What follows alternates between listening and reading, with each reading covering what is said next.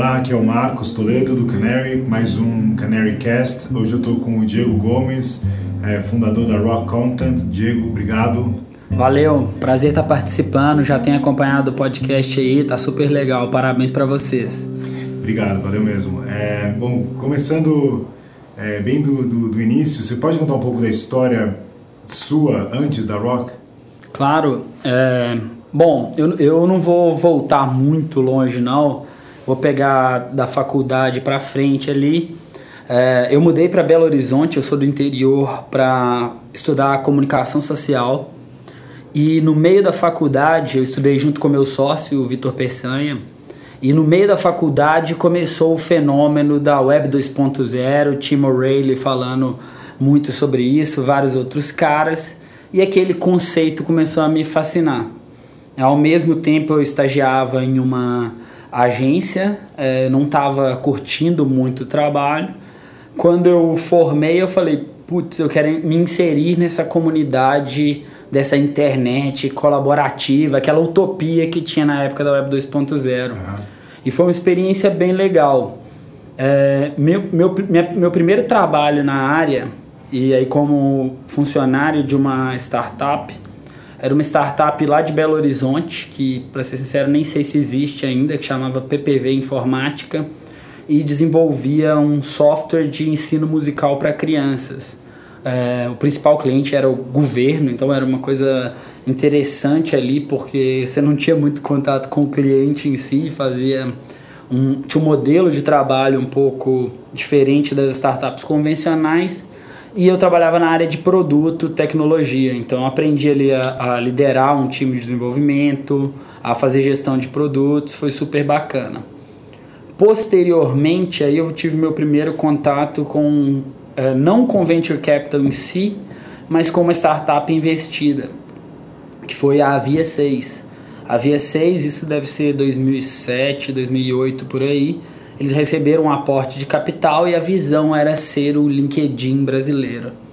É, foi uma escola e tanto, assim, aprendi muito do que se deve fazer, mas mais do que não se deve fazer quando você monta uma startup. Mas foi nessa empresa que eu trabalhei pela primeira vez com meu outro sócio, que é o Edmar Ferreira. É, de lá, eu resolvi montar um blog sobre startups. E aí eu comecei a escrever a versão brasileira do Read Write Web, hoje é Read Write, isso deve ser 2009 mais ou menos. Foi muito legal que eu conheci muita gente na então nascente, quase inexistente comunidade de startups no Brasil. E eu conheci a Sambatec, que também fica lá em Belo Horizonte, onde eu trabalhei como gerente de produto por um tempo, deve ser algo como um ano e meio. Você já estava com a ideia de fazer a sua própria empresa, não? Sim, sim. Tanto eu quanto o Ed, desde os tempos de Via 6, a gente estava olhando. Naquela época não, não se falava muito de VC, se falava muito do Prime, que era um projeto de empresas inovadoras do governo que dava acho que 200 mil reais para você tirar uma ideia do papel. A gente falava muito sobre isso, mas não tirava, também por não ter muita experiência.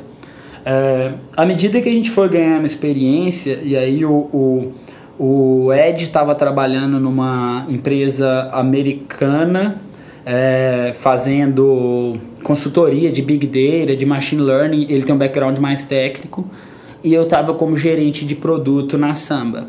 A gente falou, cara, acho que chegou a hora, vamos montar um negócio juntos aí. Entendi.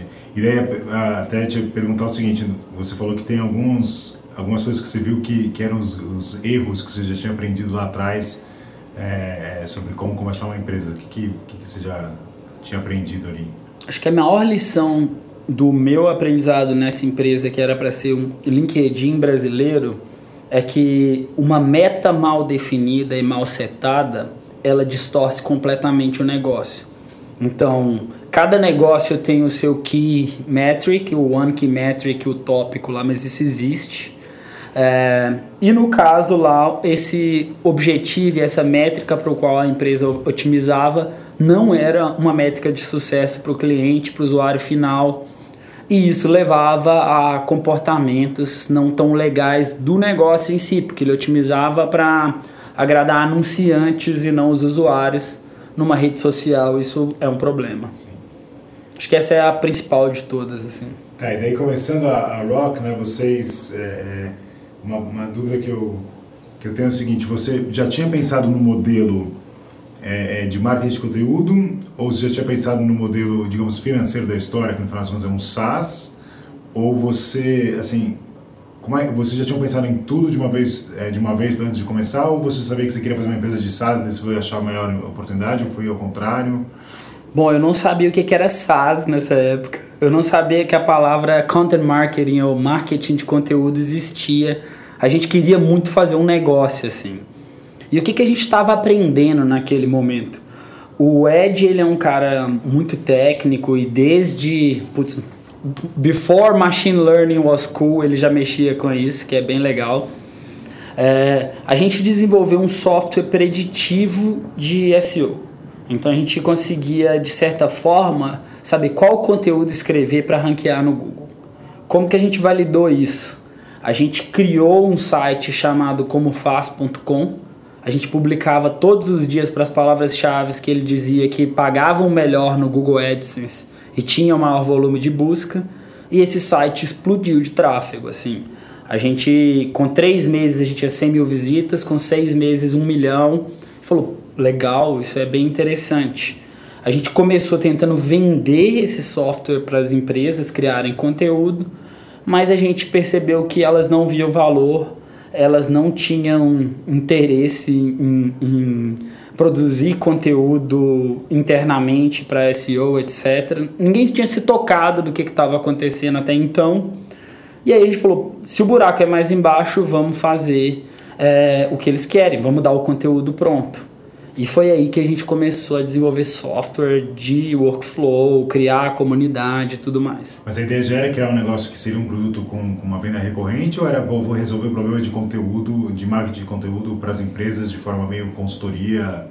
Como é que foi esse começo? Era, acho que intuitivamente desde o dia 1 um, foi uma, uma, um modelo recorrente. É, não, era, não era pontual, a gente não pegava trabalhos pontuais sempre focado muito em alguma coisa que seja escalável, assim, ou pelo menos minimamente escalável.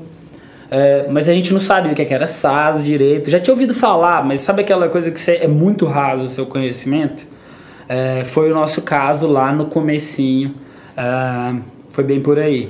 Agora, vocês estavam entrando num, num, num setor, vai, num, num modelo de negócio bem novo, né? Como você falou, você mesmo não conhecia o que era content marketing, imagino que seus potenciais clientes também não, né? Como é que como é que foi essa evangelização assim? Como é que vocês faziam a venda? Foi muito legal, assim, isso, isso foi um aspecto que desde o dia 1 a gente recebeu muito feedback e iterou muito. Eu tive a sorte de conseguir registrar o domínio marketingdeconteúdo.com, que é um domínio que era o equivalente da, da palavra-chave americana, que era contentmarketing.com. E desde muito cedo a gente começou a blogar e começou a ver que tinha gente é, comprando essa ideia, tinha gente querendo trabalhar essa ideia, é, discussões. Os caras mais antenados, eles já estavam entendendo o que estava acontecendo. Então, nesse aspecto de evangelizar, acho que desde o dia 1, um, não estou dizendo que foi fácil, mas a gente tinha uma audiência, ainda que pequena, que era muito apaixonada pela bandeira que a gente estava levantando. Entendi. E, e, ainda sobre o começo da empresa, como é que foi a questão mais do lado, digamos, é, é, backstage da empresa, né? De é, definição de responsabilidade entre os sócios, é, como é que vocês pensaram em levantar capital, como que foi as primeiras, como é que foram as primeiras rodadas de capital, é, e até se tem alguma fria, alguma coisa que você aprendeu nesse lado que você poderia dividir.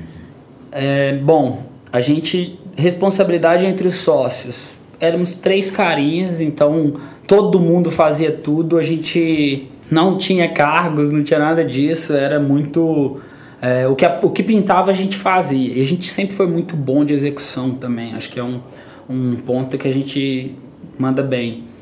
É, com relação a capital, isso é muito legal porque lá no começo a gente tentou, a gente também, na, na, na época, tudo que a gente lia era TechCrunch e, e imprensa gringa, não tinha muita coisa legal no Brasil. E a gente caiu na cilada de acreditar que para montar um business você precisa de investimento e tudo mais. Só que por sorte a gente encontrou com dois caras fantásticos muito cedo que apostaram totalmente na gente e não no negócio, que foram o Manuel Lemos e o Luciano Tavares. Eles fizeram o nosso Angel Round uh, e foi fantástico. Assim, eles ajudaram a gente demais ao longo dos anos e ajudam até hoje é, mais do que investidores, se tornaram grandes amigos mesmo. Mas aí, você acha que, olhando hoje até o mercado de, de startups e quem está começando hoje, você acha que tem, como é que tem esse, esse, esse ambiente de levantar capital e o que, que você acha que ainda pode ser evitado ou, ou, que funciona direito para quem está começando? É interessante é, essa pergunta, porque é uma coisa que eu tenho visto muito e eu cometi esse erro e, e, e, diria até que foi um fator de, eu não diria sorte, mas tem um pedacinho disso. A gente conversou com grandes empresas, grandes grupos de mídia buscando investimento e a gente até recebeu ofertas. A gente recebeu umas três ou quatro ofertas. Recebemos até uma oferta. A gente tem uma salinha aqui, a gente paga o salário de vocês por um ano, vem fazer isso aqui dentro.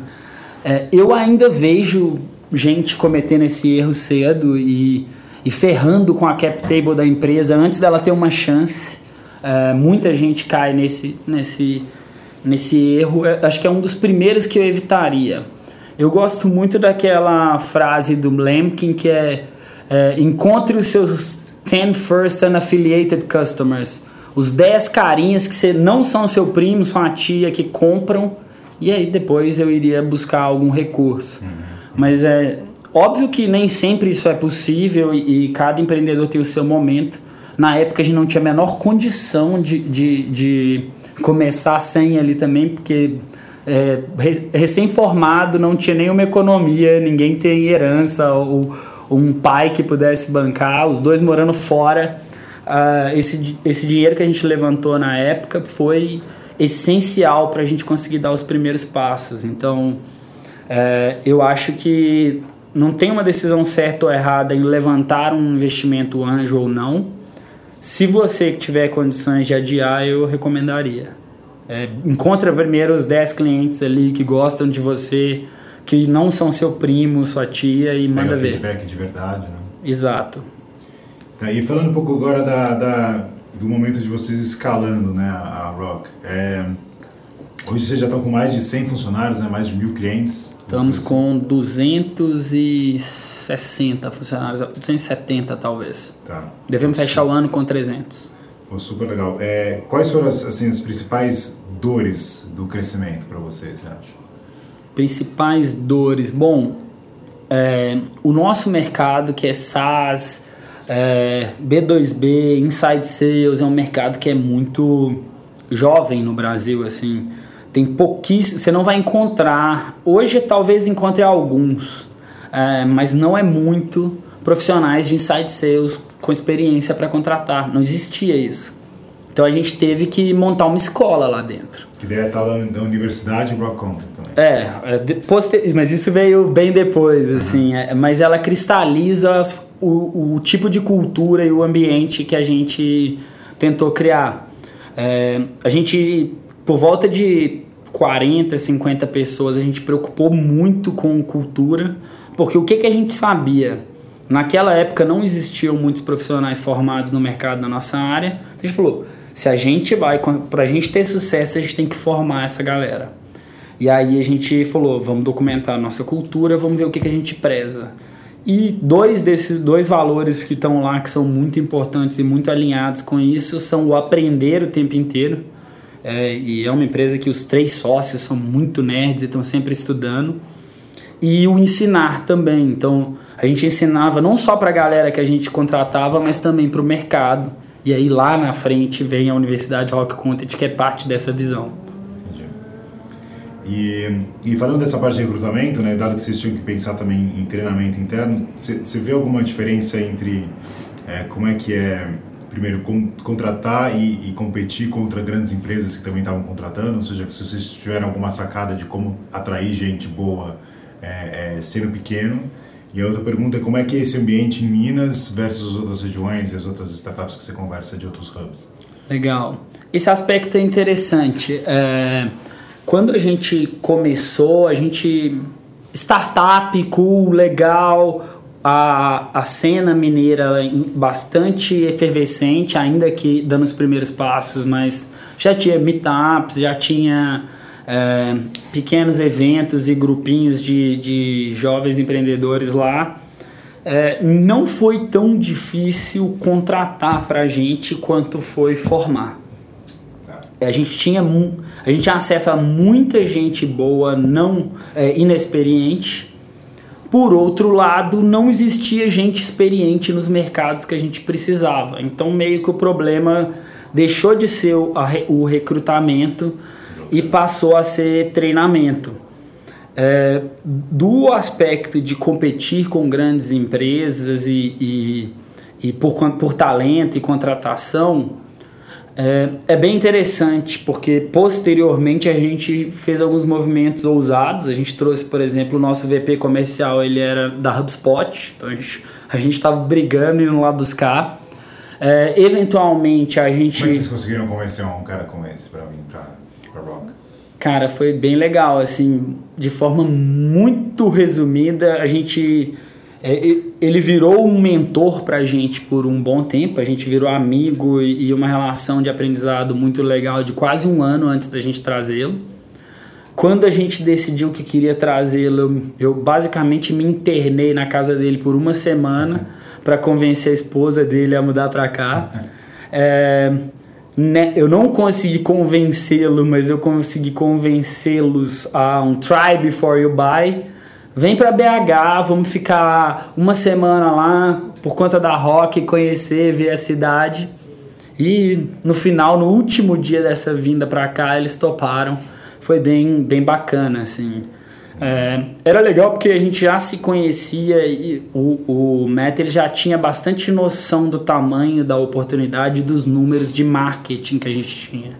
É, a gente estava falando disso um pouco mais cedo a, a gente começou com marketing puxando tudo. Então a gente tinha muito tráfego, muitas leads e todo o resto ainda subdesenvolvido. Mas ele viu essa oportunidade e foi muito legal ter ele no time, fez muita diferença. Super legal. E voltando um pouco à história da universidade, você consegue dividir um pouco com a gente como é que é essa história? Hoje vocês têm, pelo que eu vi, mais de 40 mil alunos, né? Isso. Bom, isso é muito bacana também, porque é a questão de evangelização do mercado, mas num segundo momento. Se lá atrás a gente estava pegando os early adopters, os caras que já tinham ouvido falar de marketing de conteúdo, que queriam é, aprender mais sobre isso, chega uma hora que para você escalar você precisa colocar isso no mainstream, levar isso para o mundo. Começou, não era universidade, era a certificação da Rock Content de marketing de conteúdo. A gente lançou, eram basicamente acho que seis horas de curso, o cara tinha um certificado, é, o conteúdo de muita qualidade, apesar de que se a gente olhar a qualidade dos vídeos que a gente gravava, era, ainda era bem amador e bem fundo de quintal, depois que a gente foi reinvestir e ter um estúdio. Mas foi um hit meio que imediato, a gente colocou no ar a nossa certificação, no primeiro mês já foram alguns milhares de pessoas se matriculando e algumas centenas de certificados. É, de, e é claro que você constrói uma narrativa ao longo do tempo. Então, é, como a gente tem a chance de conversar com muitas empresas, de, de tem muitos clientes e esses caras têm dificuldade de contratar profissionais de marketing, têm dificuldade de mudar a cultura da empresa e o jeito que eles fazem marketing a nossa certificação começou a virar requisito para contratar nessas empresas. E isso foi uma coisa muito legal. E hoje, graças a Deus, a gente vê job posting em várias empresas requerendo certificação em marketing de conteúdo. A única que existe gratuita é a nossa. Legal. E como é que funciona entre vocês sócios hoje, que a empresa está maior, né? nesse tipo de exemplo, né? Vocês três, tem alguém que foca mais no, numa iniciativa como essa? Ou vocês sempre estão os três envolvidos? Não, é, acho que foi no final do primeiro ano a gente viu que estava bagunçado o nosso approach de todo mundo faz tudo. É, e foi bem interessante que a gente meio que também é aquela inocência de drink the Silicon Valley Kool-Aid, sabe? É, no job titles, é, a gente acreditava nisso e olhando em retrocesso a gente acha que é um pouco inocente da nossa parte, porque estava tudo muito bagunçado. A gente reuniu, falou, putz, vamos distribuir os papéis, vamos ver como é que a gente vai trabalhar. É, hoje nós somos quatro sócios principais, o Matt Doyle, que é VP Sales, eu sou responsável pelo marketing, o Peçanha é o responsável por Customer Success e o Ed é o CEO. Então a gente quebrou e funcionou muito bem, porque a gente tinha o melhor jogador em cada posição ali. E sobre, sobre é, é, o, o, dia a dia da, do, do, business, né, e o que vocês foram melhorando, vocês mesmos são os seus clientes, né, no final das contas. Sim. Que não é toda empresa que tem tem essa chance de fazer isso. O que, que vocês aprenderam como clientes que vocês foram implementando ao longo do tempo para o teu produto? Tudo. Cara, isso é uma coisa que é muito legal, assim. É, e hoje muita gente contrata a gente porque quer fazer content marketing como a gente. É, tudo mesmo. A gente começou usando exatamente o produto que a gente vendia lá no início a gente foi sentindo dores do tipo, cara, eu preciso de ter outros tipos de conteúdo, outros formatos. Eu preciso criar muito mais conteúdo com muito mais escala. Eu preciso ter uma voz uníssona no meu conteúdo. E para tudo isso a gente foi adicionando funcionalidades no produto, ampliando a oferta. Em alguns casos a gente é, criou consultorias para o mercado que o cara quer aprender uma coisa específica ali do que a gente faz. Então, foi muito bacana essa abordagem de ser nosso próprio cliente e graças a Deus eu acho que a gente é o nosso cliente um dos mais bem sucedidos, possivelmente o mais, dado que a gente tem refinado e trabalhado para levar isso para os clientes também. E vocês, depois da rodada antes, vocês fizeram uma outra rodada maior, né? É, o que eu queria saber nesse sentido é o que, que muda, até para assim, os empreendedores que estão começando, o que, que você acha que mudou é, é, logo após, assim, o dia seguinte de você fazer uma rodada maior, né, um Series A, alguma coisa do tipo? Assim, o que, que muda? A é velocidade de desenvolvimento, desenvolv é, ritmo de contratação, é, e o que, que você acha que não deveria mudar até? Assim, o que, que você aprendeu ao longo do tempo? Bom, é, acho que o começo foi muito em busca do modelo de negócios mesmo. Assim, a gente errou muito, demorou muito para acertar. Quando a gente captou, a gente já estava no momento que era mais previsível, a gente conseguia saber pelo menos com um range razoável quanto que a gente venderia no próximo mês e quanto que a gente ia faturar em dezembro daquele ano. É, e é muito bom você ter essa previsibilidade inicial, ter um, pelo menos um preview do unit economics do negócio, é, porque é nesse momento que você quer dar uma acelerada, assim, acelerar cedo demais, sem ter esses números, nem que ainda não estejam 100% redondos, mas você ter uma ideia razoável deles, é, é arriscado. O que, que muda? Bom, o acesso a talento, e aí a gente conseguiu trazer mais gente, conseguimos trazer o MET, conseguimos é, investir em treinamento para a equipe. Uh, que mais? A gente pôde gastar mais em marketing, fazer coisas maiores, porque a gente já sabia que a cada X visitas dava tantas leads, que dava tantas MQLs, que dava tantos clientes. É, isso é o que muda. Eu acho que o que não deveria mudar é o lance de. Não, não é porque você tem um Unit Economics que funciona aqui que ele não pode ser melhorado e que você não deve melhorar é, em favor do cliente. Então, olhando para o jeito que a gente começou, o produto, a oferta, o preço, todos os indicadores eles evoluíram ao longo do tempo, mudaram bastante, mas a previsibilidade se manteve e acho que é esse é o aprendizado aí pós-captação. Entendi. E, e, falando um pouco do modelo de SaaS em geral, né, você, você é um, um talvez um dos maiores estudiosos atualmente, né, que escreve mais sobre o assunto no nosso mercado brasileiro, né? É, de modo geral, para quem está empreendendo começando a empreender nesse, nesse modelo, o que, que, você acha que são os principais pontos de atenção assim de um founder, de um grupo de founders que está começando o modelo SaaS? E até falando de um pouco de aprendizado sobre tipo de, de, de cliente, se é pequena e média empresa, se vai para enterprise, como é que faz o pricing, enfim, o que, que você poderia dividir com a gente? Legal, então é, esse é um assunto que eu sou apaixonado, eu blogo bastante sobre ele, assim, leio muito. É, e se eu pudesse voltar no tempo e dar um conselho pro, pro Diego lá atrás, que nem sabia o que era SaaS, eu ia falar o seguinte: o primeiro desafio e a primeira decisão importante que você toma quando você está montando uma empresa de SaaS é qual que é o price point do seu produto ou serviço. Um produto que custa 100 reais por mês, ou seja, 1.200 reais por ano, ele é completamente diferente do ponto de vista da empresa, do perfil de funcionário, de tudo, que um produto que custa mil reais por mês e é 12 mil reais por ano, e um que custa 10 mil e são 120 mil reais por ano. Essa decisão, ela impacta em tudo. É, como é que você vai gerar lead, como é que você vai distribuir, se o seu cliente ele compra self-service, se é inside sales, se você tem que ter um field sales visitando o cliente. Então acho que essa é a primeira decisão que, que você tem que tomar. E assim, é quem que você quer ser. Não tem certo ou errado, todos os modelos funcionam e tem casos de sucesso, mas eu acho que essa é a primeira, a primeira decisão. A segunda, e aí é o caso que eu eu tenho visto muita gente cometendo erros nesse aspecto específico hoje, que é uma vez que você definiu que você é uma empresa SaaS, definiu o seu price point, eu vejo empresas, por exemplo, que tem um ticket muito baixo adotando inside sales e a conta não vai fechar. Eu vejo empresas que têm um ticket muito alto não adotando o field sales e também não, te, não tende a funcionar tão bem. É, e aí eu falo que o segundo desafio é o que eu chamo de MVP de vendas. O que é MVP de vendas para mim? É dois vendedores rampados batendo meta por um quarto inteiro é, com uma conta que fecha. A conta que fecha aí depende do price point, mas você vai ter uma força de vendas, esse é o MVP de vendas. É a primeira coisa que eu olho, já tem? Não. O primeiro passo é montar isso aqui.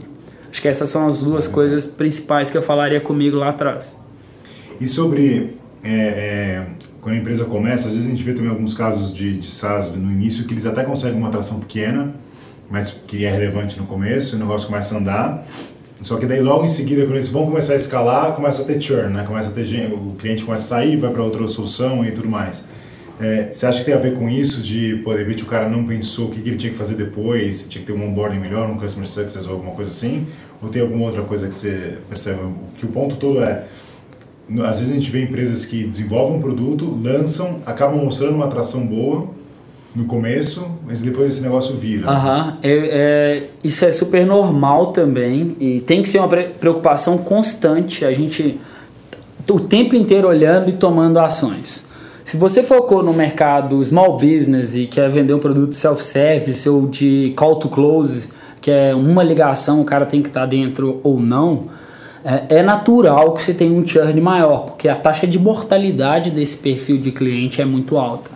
Se você tem um cliente enterprise e foca em empresas de grande porte, você tem que ter 0% de churn ou churn negativo. E é o esperado do mercado.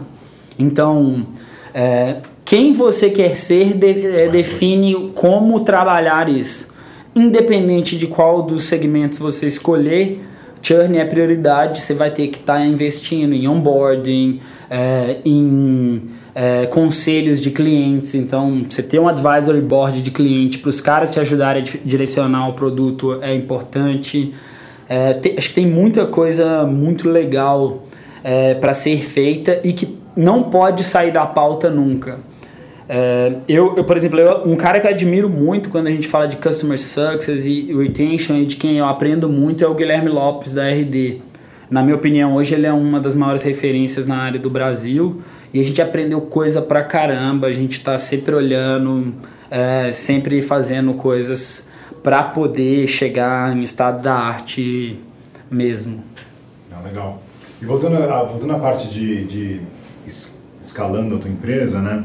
Você, vocês agora estão chegando em outro nível, né? Vocês estão agora, você começou, você começou a me contar é, mais cedo hoje, que vocês agora estão indo para o México, né? E estão fazer, começando a fazer uma expansão internacional. Conta um pouco para gente como é que foi a decisão e, e qual é o plano para frente. Legal, legal. Bom, a gente é uma empresa que tem uma cultura muito lean e de experimentação. É, há mais ou menos um ano e pouco atrás a gente colocou um blog em língua espanhola com investimento pequeno, um compromisso pequeno, só para ver como que aquilo se, se daria. E falou, vamos, será que a história Rock Content Brasil se replica na América Latina? E tem sido um sucesso muito grande. Esse blog tem crescido muito. É, a gente viu que começou a gerar demanda e o nosso site não está em espanhol ainda, é só esse blog especificamente, mas os caras googlam, entram lá, descobrem a gente e querem conversar. E hoje é o maior blog de, desse assunto na América Latina. Sim, sim, está crescendo muito rápido, é, é o maior blog de marketing de conteúdo da América Latina é, e tem tido muito tráfego da Espanha também. É, há, há, algum tempo a gente trouxe a Valentina, que é colombiana, e ela está coordenando a criação de conteúdo desse blog. É, hoje a gente tem um, um, volume ainda pequeno, mas cada vez mais significativo de clientes em língua espanhola. Recentemente a gente assinou com a maior universidade privada do México e seguimos nesse caminho de gradualmente e bootstrapando essa operação internacional ter os unit economics do, do mercado externo para aí a gente decidir se faz sentido ou não a captação agressiva para acelerar, igual a gente fez no Brasil. Então, se a gente for falar de internacional para rock content nesse momento, é muito o momento que a gente estava lá atrás, quando a gente captou o round com a iBricks, falou agora é hora da gente dar uma acelerada, e aí é mais repetir os unit economics, contratar rápido, vender rápido e ganhar market share. Entendi. Ah, super legal. É, e falando um pouco da, da tua, do teu envolvimento e da tua visão sobre o, o ecossistema aqui no Brasil, é, que você também é bem, bem participativo, né? Primeiro eu queria saber o seguinte, qual é a tua visão geral sobre, sobre o ecossistema, sobre as pessoas que estão indo empreender, é, é dado que vocês começaram a empreender numa época que não era tão comum, é, o que, que você está vendo hoje, até da galera que está saindo das faculdades e pensando em empreender, e, e, e quais são as, enfim, os, até os conselhos que você daria para quem está começando? Eu acho que é muito bacana o momento que a gente está, que eu vejo uma galera saindo muito mais preparada, muito mais familiarizada, pelo menos com os conceitos fundamentais do que a gente era é, naquela época. É, isso, isso é uma coisa muito bacana porque não existia assim. Se, se falasse LTV comigo há seis anos atrás, eu não ia saber o que, que era. E hoje o cara tá no terceiro mês de empresa, ele já, já tem, já tá começando. Então eu sou um grande otimista do momento que a gente está. Eu vejo ótimos empreendedores começando. Óbvio que tem coisas que só a experiência vai trazer e tem muitas áreas que o brasileiro ainda não tem experiência suficiente, tem que buscar fora, tem que é, se envolver e fazer networking com quem sabe. O ecossistema tem que funcionar para isso. Então, é, especificamente lá em Belo Horizonte, a gente tem um ecossistema de empresas que são muito próximas e estão sempre trocando figurinhas entre si, entre os seus pontos fortes e fracos. É, eu, eu sou um grande otimista, assim, eu, eu tento colaborar e participar ao máximo que eu posso também, porque muita gente já me ajudou e, e muita gente já me recebeu é, para me capacitar em áreas que eu não era bom. É, especificamente lá em BH, o, o Hotmart, a Simpla, o Melios, a Samba, tem muitas empresas que, que cresceram e eu acho que cresceram no momento junto, numa timeline junta, é, por estarem trocando figurinhas e, e, e aprendendo um com o erro dos outros.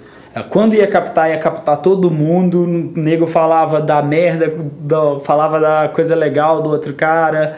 É, era muito bacana isso e acho que ajudou todo mundo, acho que todo mundo ganhou muito com isso. Isso é um bom ponto, assim. Você acha que isso é um dos principais pontos para o desenvolvimento de outros hubs no Brasil? Né? Você fala muito de, né, de São Pedro Vale, de BH, etc. O que, que você acha que, que precisa ser feito para outros hubs em outros lugares, lugares do Brasil se desenvolverem? Essa é, é, a comunidade dos, dos fundadores estarem perto ou tem alguma outra coisa que lá, o governo podia fazer, os investidores poderiam ajudar? eu, eu acho que o fato de Belo Horizonte ser uma cidade pequena e todo mundo se conhecer contribuiu muito para isso, sabe assim? É, a gente tava todo mundo no mesmo bairro, a poucos quarteirões, e a gente se conheceu muito rápido e, e girou. Então, eu não, atribuiria o ecossistema de lá a, a, por exemplo, governo. Depois tivemos ótimas ações, o CID é uma coisa legal pra caramba, mas no nosso caso foi um, uma série de empresas num mesmo momento ali, nos, no primeiro seis meses do negócio, conversando o tempo inteiro, trocando figurinha e se ajudando muito. Então, eu acho que o jeito para você tentar replicar isso em qualquer lugar assim seria, putz, eu estou começando agora, eu, Diego, chama na responsa você mesmo, junta outros três, quatro, cinco caras que estão no momento idêntico, talvez um pouquinho à frente, mas é mais legal quando é idêntico, na minha opinião, porque vocês vão criar uma camaradagem, vão criar um grupo que cresce junto. É, eu, eu, pelo menos, acredito muito que, que essa troca de caras em momentos parecidos, conhecimentos e empresas diferentes é muito valiosa. Ah, legal. E você, você é até muito ativo em, em, coletar dados, né? E organizar dados sobre o ecossistema. Você tem aquela iniciativa da, do Dealbook, né? Ah, sim, sim. Você falar um pouquinho sobre isso? Bom, é, eu não lembro precisamente que ano que foi, acho que foi 2008 ou 2009 eu comecei uma planilha, uma planilha mesmo, Google Sheets compartilhado, quem quisesse ter acesso tinha, onde todos os deals brasileiros, todos os investidores, todos os exits, todos uh, todo evento para o mercado de startups no sentido de funding estava lá. E a gente chamou essa planilha de Dealbook. É, um dos primeiros caras que eu convidei para essa planilha foi o Luciano Tavares, o Manuel também, mas eu e o Lu, a gente era o Lu da Magnets. A gente era muito ativo nisso e a gente via um deal, a gente quase que jogava lá ao mesmo tempo. É, uns dois ou três anos depois, talvez um pouco mais, o Lu que estava trabalhando, estava aprendendo o Ruby on Rails e ele estava se preparando para fundar a Magnets. Ele, ele falou, cara, eu quero, eu tenho que fazer um trabalho para o meu curso aqui, eu quero fazer o Dealbook e quero fazer isso open source. Eu falei, cara, que legal, vamos fazer. Uh, a gente começou a codar junto. Uh, ele fez 90% do trabalho, que ele é um coder muito melhor do que eu. Eu não tenho. Eu me viro, mas eu não sou muito bom.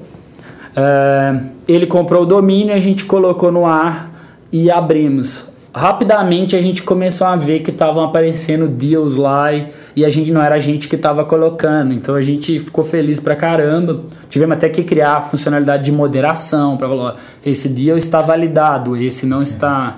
É, foi uma experiência muito legal para a gente, porque a gente conseguiu ter um, uma visão do que estava acontecendo.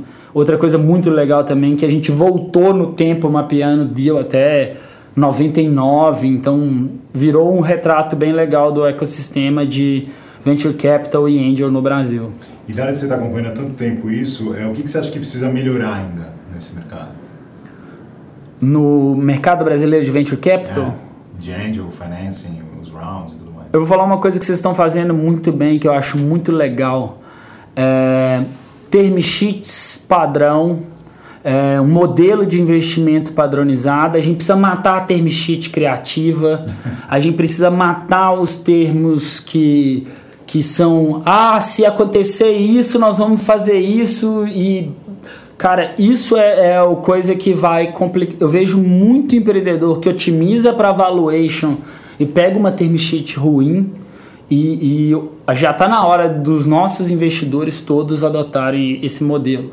Os principais investidores estão indo nessa direção, eu acho, mas você vê, eu chutaria que os principais investidores eles fazem é, os cinco, seis maiores fundos devem fazer 50% dos Series A e B do Brasil, mas quando você olha para os outros 50, a gente vê muita term sheet criativa, muito contrato estranho, então eu, eu sou a favor de padronizar e, e, abrir modelo de documento. Eu acho que vocês foram os primeiros caras no Brasil a abrir term sheet padrão, certo? Sim, acho que sim.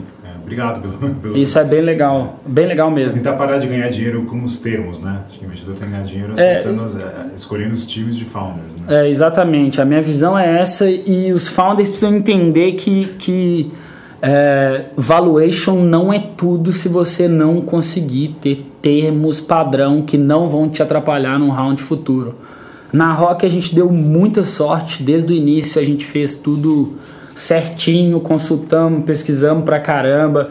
É, e uma das coisas que a gente. Eu lembro que na primeira vez que a gente foi captar, uma coisa que a gente falava era o seguinte: olha nós vamos fazer um round usando uma das term sheets padrão americana. Então a gente queria, a gente estava olhando, acho que na época era o Series Seed e um outro modelo, eu nem lembro qual que a gente acabou pegando, uhum. mas a gente trabalhou no template para saber, putz, se quiser entrar um fundo internacional depois, é, eu quero trazer um investidor gringo legal, eu quero trazer um sócio gringo que vai entrar no meu negócio. É, eu acho que esse tipo de coisa é bem positivo. Não precisa ser necessariamente o documento gringo, não precisa ser. Você não precisa usar um modelo americano. Mas se você for usar um modelo, um, um, um contrato brasileiro, tenta fazer o mais simples possível, o mais preto no branco.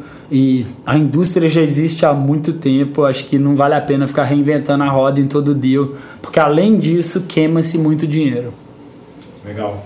Obrigado, foi super útil. Eu queria a última, a última pergunta é assim, qual que é o último, sei lá, um conselho simples aí que você daria para quem está quem está querendo começar a sua própria startup?